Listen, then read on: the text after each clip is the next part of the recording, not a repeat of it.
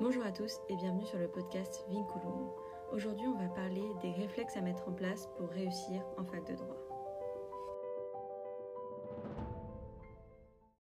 J'aimerais dans cet épisode du podcast vous parler de différents conseils qui m'ont aidé lors de mes études de droit à obtenir de très très bons résultats et j'aimerais également vous parler de certains comportements pratiques en fait que vous pourrez adopter pour réussir à obtenir de très très bons résultats au cours de vos études de droit. Certains conseils sont plus généraux et peuvent parfois paraître évidents et d'autres sont un peu plus spécifiques et vous n'y aurez peut-être pas pensé. Donc je pense que ça peut être intéressant. Après bien sûr, à vous de choisir ce que vous adoptez, ce que vous n'adoptez pas. Moi je vous donne, à vous d'arbitrer. Les études de droit sont longues et fastidieuses sont des études qui demandent énormément de rigueur, de précision, de travail, d'énergie, de dévotion, je dirais même. Et je pense que ces quelques conseils pourront vous être utiles sur la voie des études de droit. Le premier conseil que j'aimerais vous donner, c'est d'adopter un état d'esprit qui vous mènera vers la réussite.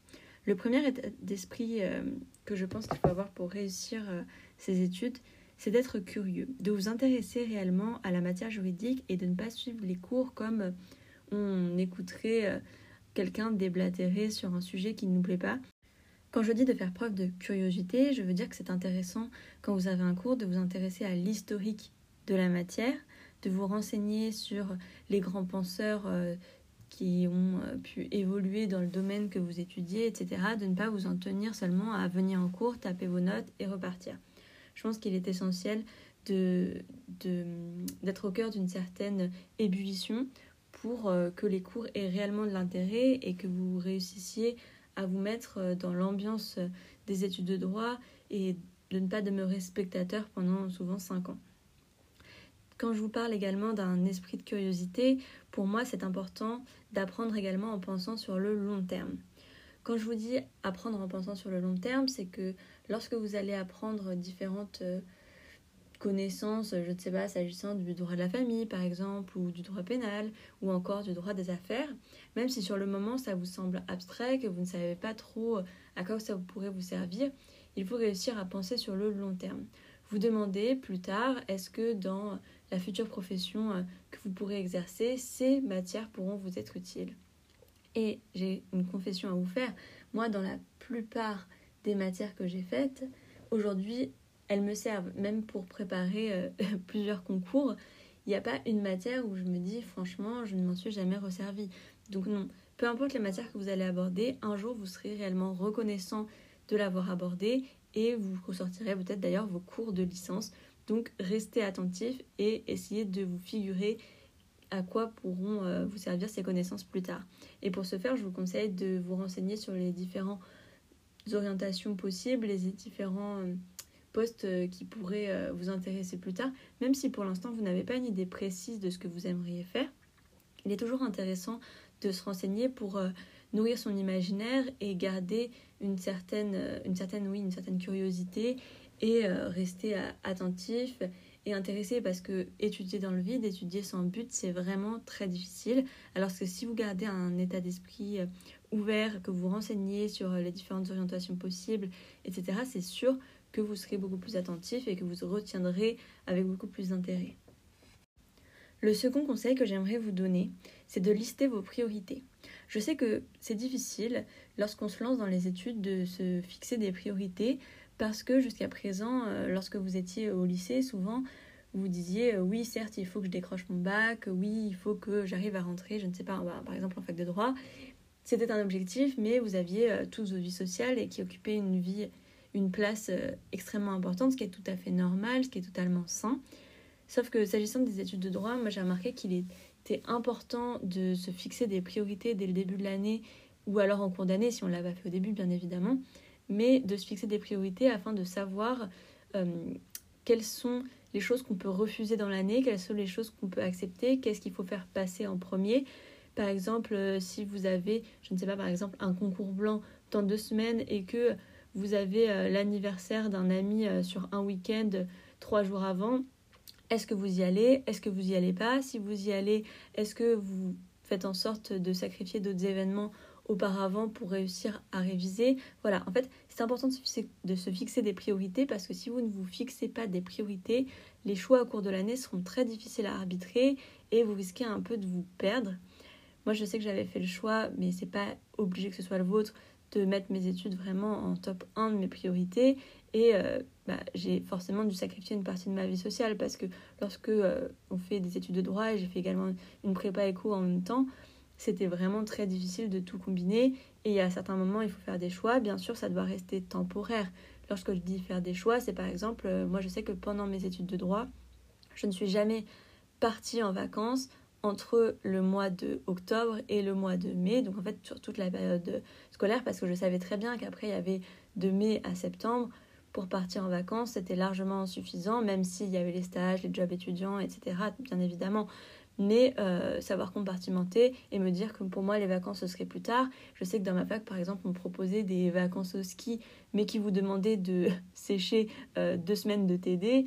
Bon, euh, c'est clairement un choix à faire. Hein. Si vous séchez euh, deux semaines de TD, ça veut dire que possiblement vous pouvez euh, prendre deux zéros. Nous, c'était souvent comme ça. C'était zéro et au bout de, je crois que c'était trois absences, on était rayé du groupe de TD.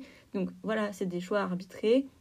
Je pense que pour ça, fixer ses priorités dès le début de l'année, ça reste important.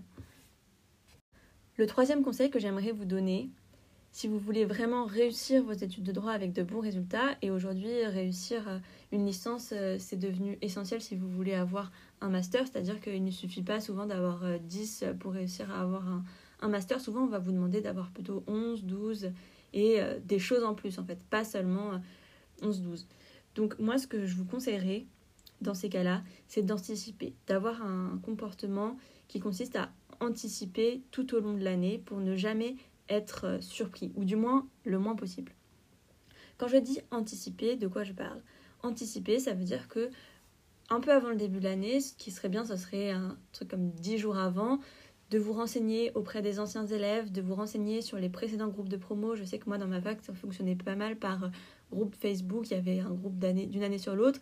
Nous, on pouvait entrer sur les groupes des promos précédentes et regarder les cours qu'ils avaient eus, à quel moment il y avait des, échéances importantes, à quel moment euh, était distribué tel et tel euh, document, quelles étaient les bibliographies, les livres à acheter ou les livres qu'on pouvait trouver en bibliothèque. Tout ça, c'est de l'anticipation et ce sera toujours ça de prix avant la rentrée. Vous serez un peu plus informé. Vous pouvez même, moi c'est ce que je faisais, parcourir les cours en fait. Et c'est assez important même je trouve pour choisir les matières qu'on va prendre, de parcourir les cours, de savoir si c'est quelque chose qui vous intéresse ou non, si c'est une matière que vous pouvez prendre ou pas en option. Mais sinon, parcourir les cours, ça vous permet de savoir dans une grande idée de quoi on va parler et de ne pas être perdu lors des premiers cours, de, de savoir en fait aussi quel est l'intérêt du cours. Je trouve que ça aide vraiment ensuite pour la prise de notes, à savoir ce qui sera important ou non à noter également. Quand je dis anticiper, je veux également dire se renseigner auprès des professeurs sur les attentes qu'ils peuvent avoir. Les professeurs, que ce soit en amphi ou les chargés de TD, peuvent vous renseigner en vous disant ce professeur-là, quand il demande un commentaire d'arrêt, voilà ce qu'il entend par là, spécifiquement, quelle est la base de données vraiment à consulter, quel est, euh, je ne sais pas, le barème spécifique? Parfois, ce sont des informations qui ne sont pas données. C'est très important d'aller voir les professeurs, les chargés de TD, les anciens élèves, afin d'avoir ces informations. Peut-être que ça vous semble inutile, mais je vous assure que ça fait vraiment la différence. Parce que, par exemple, si on vous dit, oui, alors euh, ce professeur va vous donner principalement à faire en TD des dissertations, mais attention, le dernier exercice sera un cas pratique. Si vous apprenez ça dès le début de l'année, vous pouvez tout mettre en place pour vous entraîner au long de l'année à faire quand même des cas pratiques sur la matière en question. Et là, vous aurez vraiment de l'avance sur le partiel et vous serez beaucoup mieux préparé qu'en suivant simplement le TD. Je pense que vous comprenez. Et anticiper, c'est une attitude qui vous permettra également de ne jamais être en retard sur vos TD. Par exemple, moi je sais que je faisais toujours le TD lorsqu'il m'était distribué, soit la journée si j'avais le temps, mais c'était rare, soit le lendemain et le surlendemain. Et euh, si on me donnait le fascicule de TD avec tous les TD d'un coup, j'essayais toujours d'avoir un TD d'avance pour ne jamais être en retard et avoir le temps d'étudier réellement les cours magistraux, parce que les cours magistraux ont tendance, euh, ceux qui n'ont pas de TD, donc ce qu'on peut appeler aussi les petites matières, être délaissés et étudier seulement 3-4 semaines, et encore je suis gentille, avant les partiels. Je pense que si vous vous organisez bien sur vos TD, vous pouvez dégager beaucoup de temps pour euh, ces petites matières et vraiment euh, obtenir de très bonnes notes parce que souvent ces petites matières justement c'est du par cœur. Un autre conseil que j'aimerais vous donner, c'est d'essayer de former un groupe de travail. Je sais que ça peut être difficile. Moi, je sais que personnellement, lorsque j'étais en première année de droit, j'avais pas vraiment de groupe de travail. J'avais rencontré deux trois personnes avec qui j'étais au lycée, mais on avait des niveaux très hétérogènes et une volonté de s'impliquer dans les études qui était vraiment différente. Certains ont même lâché euh, au bout de quelques semaines. Donc former un groupe de travail, c'était pas facile. Surtout que même si on a quelques TD, il y a beaucoup de gens qui abandonnent et en première année, je sais que c'est difficile, mais si vous arrivez à la mettre en place, notamment en vous euh, euh, inscrivant dans des associations ou en participant à des DU, à des projets, en fait, ça permet de former des petits groupes, de rencontrer des gens avec qui ensuite vous pouvez travailler. Bien sûr, il faut vous assurer que les personnes avec qui vous allez travailler sont des gens aussi impliqués que vous et que vous n'allez pas vous retrouver à devoir être la seule personne qui explique, qui fournit du travail, etc. dans le groupe. Ça, c'est pas possible. Ça ne peut pas être un groupe qui vous épuise ça doit être un groupe qui nourrit euh, chacun des membres. Vous comprenez bien. Donc travailler en groupe, pour moi, ça a une vraie plus-value parce qu'en fait, en réalité, lorsque euh, vous êtes dans des périodes de rush, lorsqu'il y a beaucoup de choses à faire, donc je euh, je sais pas, par exemple en période de concours blanc, moi je sais qu'avec mes amis, ce qu'on faisait, c'était même qu'on se relayait pour aller en cours magistral. Il y en a qui allaient, je sais pas, le jeudi, ou, ou alors il y en a qui allaient que au cours de droit des affaires, les autres que au droit de l'Union européenne. Et ça, vous ne pouvez faire que si vous avez réellement confiance dans les personnes euh, qui composent votre groupe, dans le fait qu'elles vont aller au cours et sur le cours qu'elles vont prendre. C'est pas possible de le faire avec des personnes euh, dans lesquelles vous n'avez pas confiance parce que sinon vous allez passer votre temps à reprendre leur travail et ça c'est pas possible. Mais si vous arrivez à le faire, je vous assure que ce sera un gain de temps et d'énergie. Ce qu'on faisait également lorsque les fiches d'arrêt n'étaient pas euh, particulièrement ramassées, mais que c'était plus des études d'une multitude d'arrêts chaque semaine pour faire des mini-résumés. Souvent, on avait dans chaque TD une vingtaine de fiches d'arrêt à faire, on se les répartissait. quand on était quatre, chacun en faisait cinq. Ça allait beaucoup plus vite.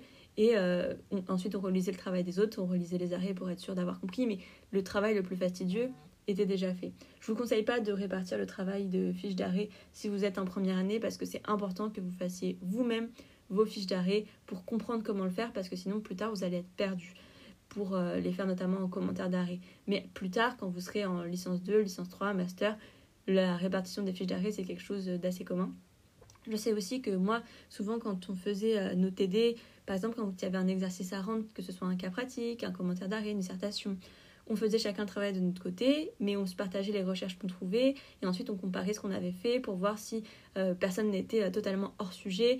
Bon, bien sûr, il ne s'agissait pas d'un travail collaboratif, personne ne faisait le travail pour tout le monde, bien entendu, mais pour être sûr de ne pas être totalement à côté de la plaque, d'avoir fait un truc qui semblait à peu près cohérent. Voilà. Donc moi je trouve que le groupe de travail ça peut vraiment vraiment beaucoup aider. Ce que j'ai pu faire aussi avec mon groupe de travail c'est faire avant les partiels des réunions euh, de révision, donc on s'interroge les uns les autres, ou aussi faire des fiches, on se répartissait des chapitres affichés. Franchement, le groupe de travail, ça vous enlève énormément de travail personnel. Après, il faut réussir à le construire, ça peut être long. N'hésitez pas, si vous êtes dans un groupe de travail vous voyez que ça ne marche pas, à quitter le groupe de travail. Ne restez pas euh, parce que vous n'osez pas dire que ça ne vous convient pas.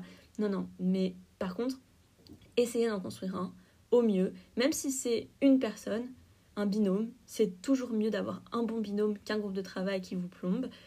Une, deux, trois personnes. Au-delà, ça devient franchement difficile à gérer. Si vous êtes tous au taquet, ça peut marcher, mais ça peut être difficile sinon à gérer. Mon cinquième conseil, ce sera d'être réellement organisé. Alors, c'est assez en lien avec euh, l'idée de tout anticiper. Pour moi, être organisé, c'est essentiel parce que normalement, vous avez un emploi du temps fixe avec des TD fixe. Mais moi, je sais que c'était comme ça dans ma fac, c'est comme ça dans beaucoup de facs. Il va y avoir énormément de cours annulés, cours reportés, cours rajoutés, cours déplacés.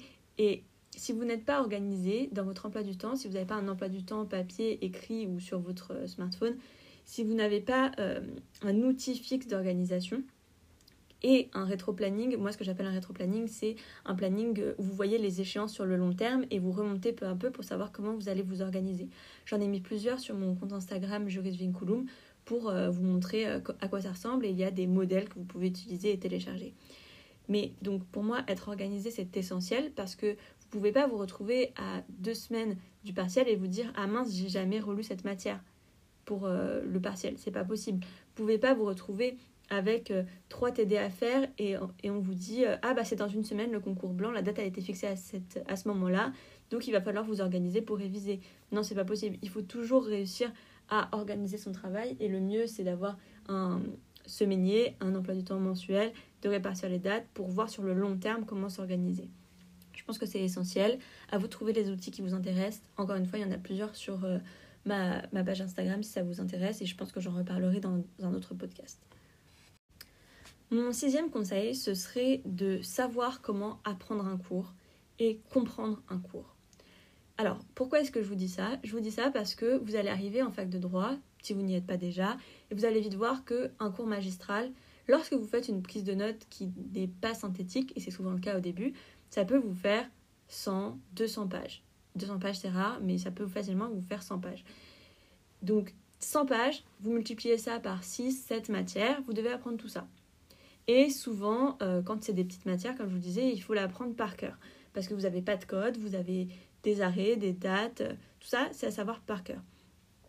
Et pour moi, apprendre en fac de droit, ça n'a rien à voir avec apprendre au lycée. Apprendre au lycée, on vous demande de, comprendre des concepts, de savoir à peu près les employer, et euh, plus vous arrivez à vous souvenir de choses, meilleure sera votre note.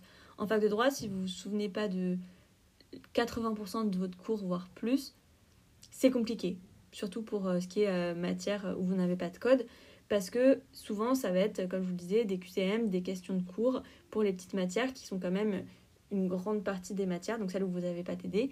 Et je pense qu'il est essentiel de comprendre comment vous apprenez, comment, comment vous fonctionnez en fait pour réussir à mémoriser.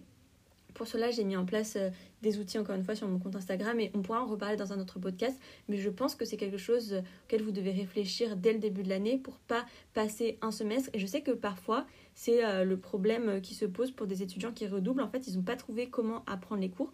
Pour eux, c'était tout simplement trop ça, plus une mauvaise organisation. Et euh, facilement, on décroche ou facilement, on comprend pas en fait pourquoi on n'arrive pas à avoir des bonnes notes. Donc, je pense que c'est un point à ne pas négliger. Sachant que apprendre ne suffit pas, bien évidemment, il faut comprendre votre cours, sinon vous n'arriverez jamais à l'appliquer. Ça, c'était pour le sixième conseil. Enfin, mon dernier conseil sera un conseil pratique qui est plutôt destiné aux étudiants qui aimeraient réellement avoir d'excellentes notes. Je sais que ce n'est pas le cas de tout le monde, hein. il y en a qui veulent euh, juste tout simplement valider une licence, c'est déjà très honorable je trouve, parce que ce sont des études, euh, comme je le disais, assez compliquées et euh, tout le monde n'a pas euh, soit la possibilité, soit la volonté d'avoir forcément d'excellentes notes. Mais je sais que beaucoup d'entre vous veulent avoir d'excellentes notes pour s'assurer d'avoir un très bon master notamment. Donc moi, je vais vous donner quelques conseils pour vous assurer d'avoir d'excellentes notes. C'est d'en faire plus et je vais vous expliquer comment en faire plus. Mais ce qu'il faut savoir, c'est que ce sont des conseils qui s'ajoutent les uns aux autres. Plus vous appliquez ces conseils, meilleure sera votre note.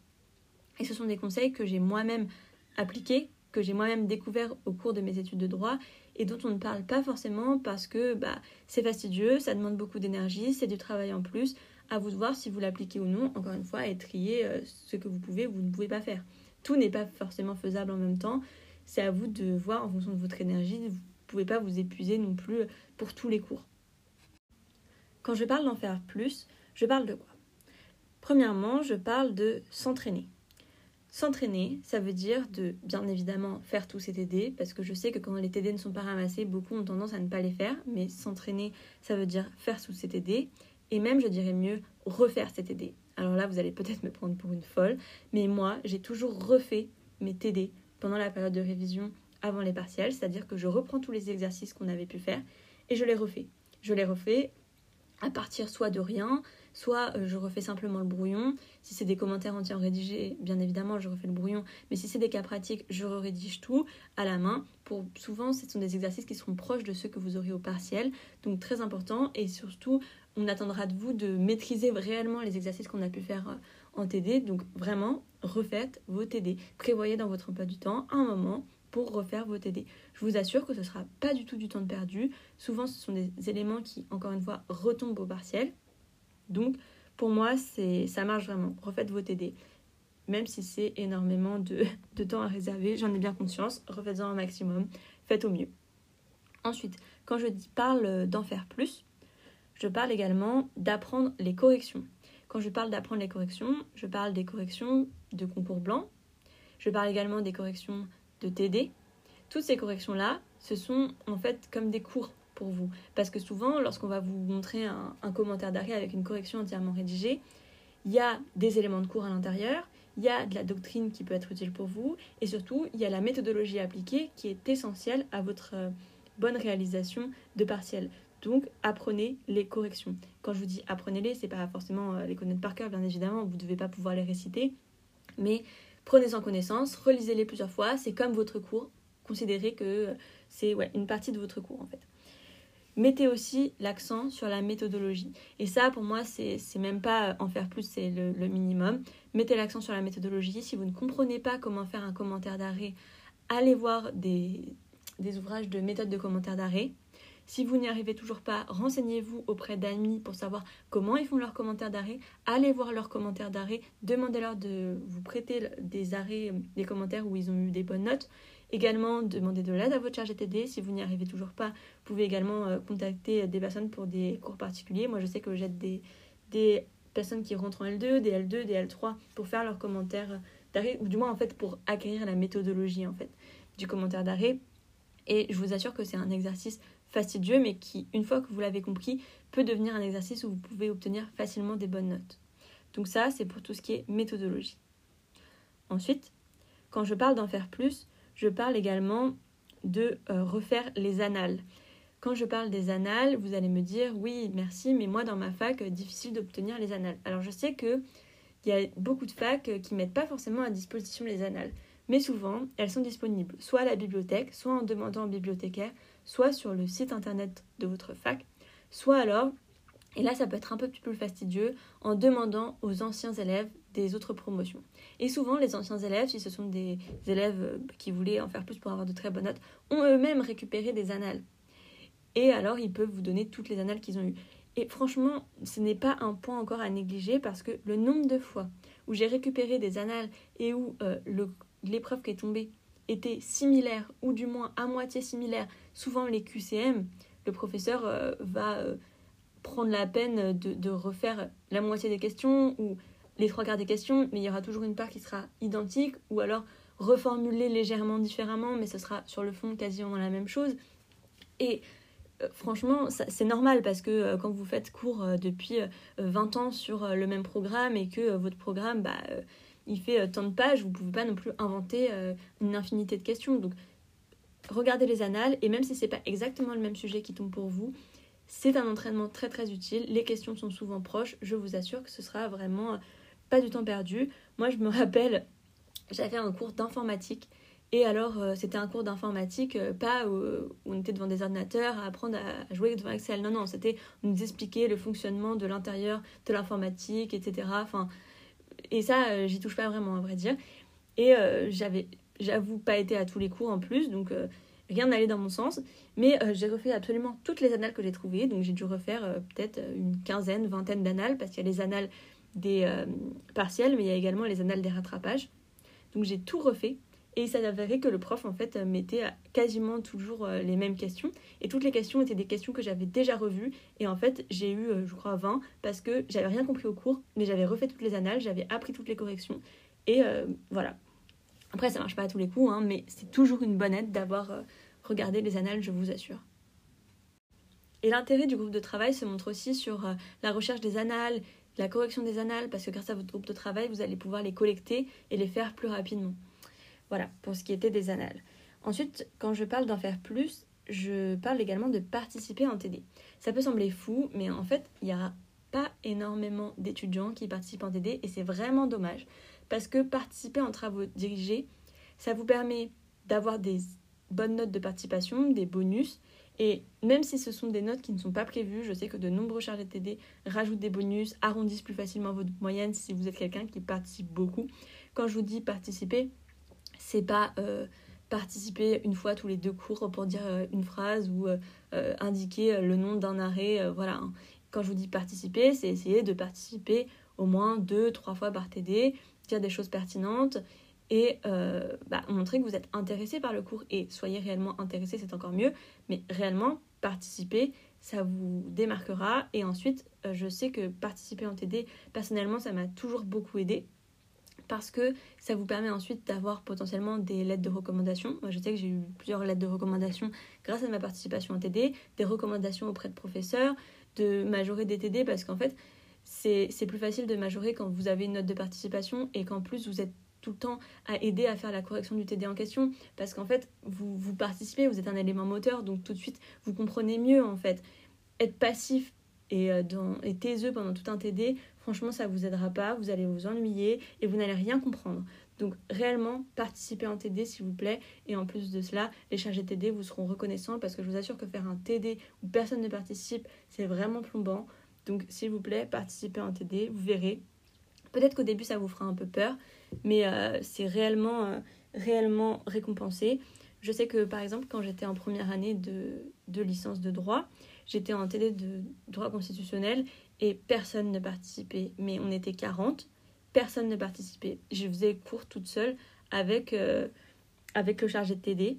Et comme ça, ça peut paraître bizarre, mais je vous assure, c'était un peu gênant parce que je participais, j'étais toute seule à donner les réponses et c'était un, un dialogue entre lui et moi. Et euh, à la fin, j'avais une super note, j'avais majoré le bah, bien évidemment, il y avait que moi qui participais. Et euh, il avait dit, je me rappellerai toujours, à mon ami qui était à côté de moi et qui n'était pas très intéressé par les études de droit. D'ailleurs, il a abandonné euh, au final, et c'est son droit, bien évidemment. Et euh, il avait dit à mon ami, bah, vous avez de la chance, vous voyez, parce que vous, je retiens votre nom, je retiens votre tête, mon ami qui était à côté de moi, parce qu'en fait, vous êtes à côté de mademoiselle qui participe toujours. Donc, euh, du coup, euh, vous bénéficiez du fait qu'elle participe. Et c'est dommage parce que si vous participiez, bah, vous auriez eu une excellente note et vous auriez peut-être pu valider le TD. Je vous assure que participer, peut-être que ça devient redondant là, mais participer, c'est essentiel. Bon, promis, je change de sujet. Quand je parle d'en faire plus, je parle également de rechercher de la doctrine. Alors, rechercher de la doctrine, c'est pas forcément essentiel en première année de licence, mais je sais que c'est attendu quand même par beaucoup de professeurs qui vont vous intégrer des références de doctrine à aller chercher. Donc, au début, ça ressemble un peu à du charabia. Ça peut être euh, euh, des références avec seulement une année, le nom d'un éditeur, etc. Il faut savoir apprendre à se servir des bases de données si vous ne savez pas vous servir des bases de données, c'est pas un problème. Pendant longtemps, moi-même, j'ai des difficultés à en servir. Mais apprenez rapidement, allez voir à la bibliothèque, demandez à ce qu'ils vous explique comment vous en servir. Si vous oubliez, redemandez, c'est pas grave, mais plus vite vous saurez vous en servir, mieux ce sera. Pourquoi? Parce que dessus, vous allez retrouver toutes les explications de vos cours.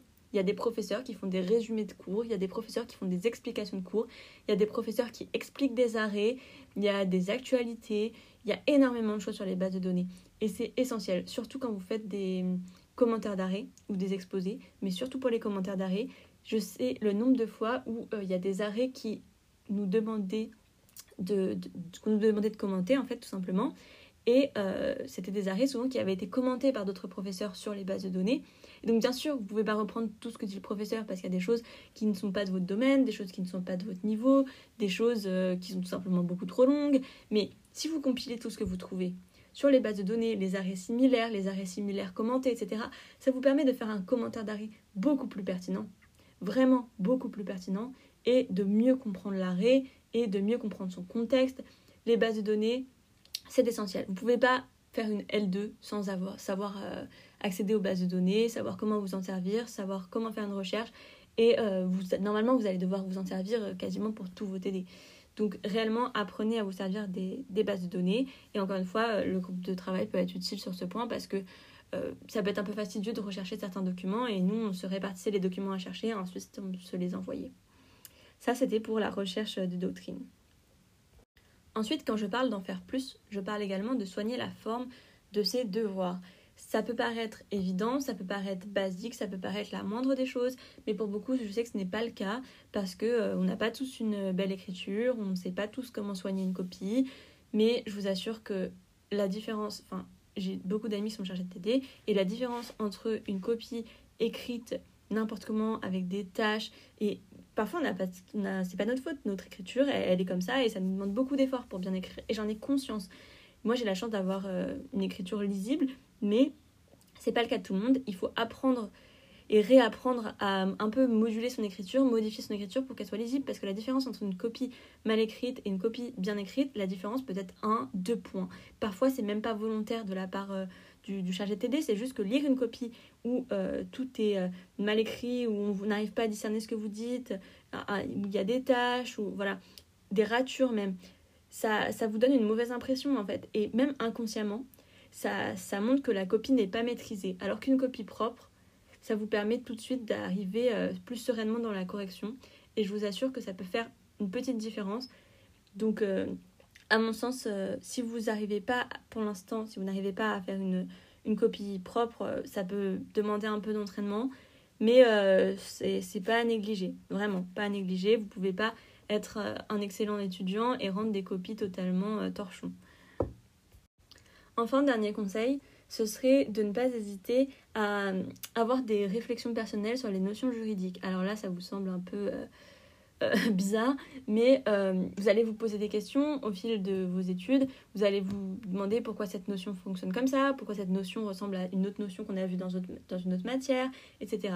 Notez-les, vous pouvez en parler avec vos professeurs, vos chargés de TD, mais en fait c'est ce qui va vous différencier plus tard dans vos copies, ce sera de réussir à faire des liens entre les matières, de faire des liens avec différents domaines que vous avez pu étudier par le passé, l'économie, la sociologie, la politique, et en fait ce sera une plus-value toujours intéressante.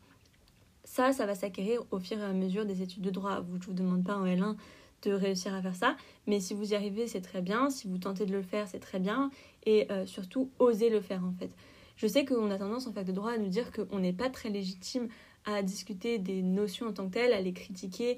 Il faut toujours employer le nom d'un professeur ou euh, se rattacher toujours à une source pour pouvoir critiquer. La pensée ne peut pas venir seulement de nous. Enfin, en tout cas, dans ma fac, souvent c'était comme ça. Mais n'hésitez pas quand même à euh, noter vos hypothèses, en parler autour de vous, aux professeurs, aux chargés de TT, parce que ça peut être intéressant à inscrire dans des copies. Mais en tout cas, bien évidemment, à avec des pincettes. Hein. Voilà. Ça, c'était pour euh, mes conseils concrets pour en faire plus. Je sais que ça fait beaucoup, je sais que ça peut sembler un peu lourd, je sais que ça peut sembler un peu fou, mais euh, je vous assure que si vous appliquez tout ça, normalement, si vous travaillez de façon rigoureuse, vous pouvez avoir plus de 15 de moyenne c'est évident. Mais euh, bon, ne vous tuez pas non plus en essayant d'appliquer ces conseils sur toutes les matières. Il faut savoir euh, moduler ses efforts, se réserver et euh, faire en sorte de tenir tout au long de l'année. Il ne s'agit pas de s'épuiser en un semestre ou en un mois. Voilà, c'était mes petits conseils pour mettre en place des réflexes pour réussir à la fac de droit.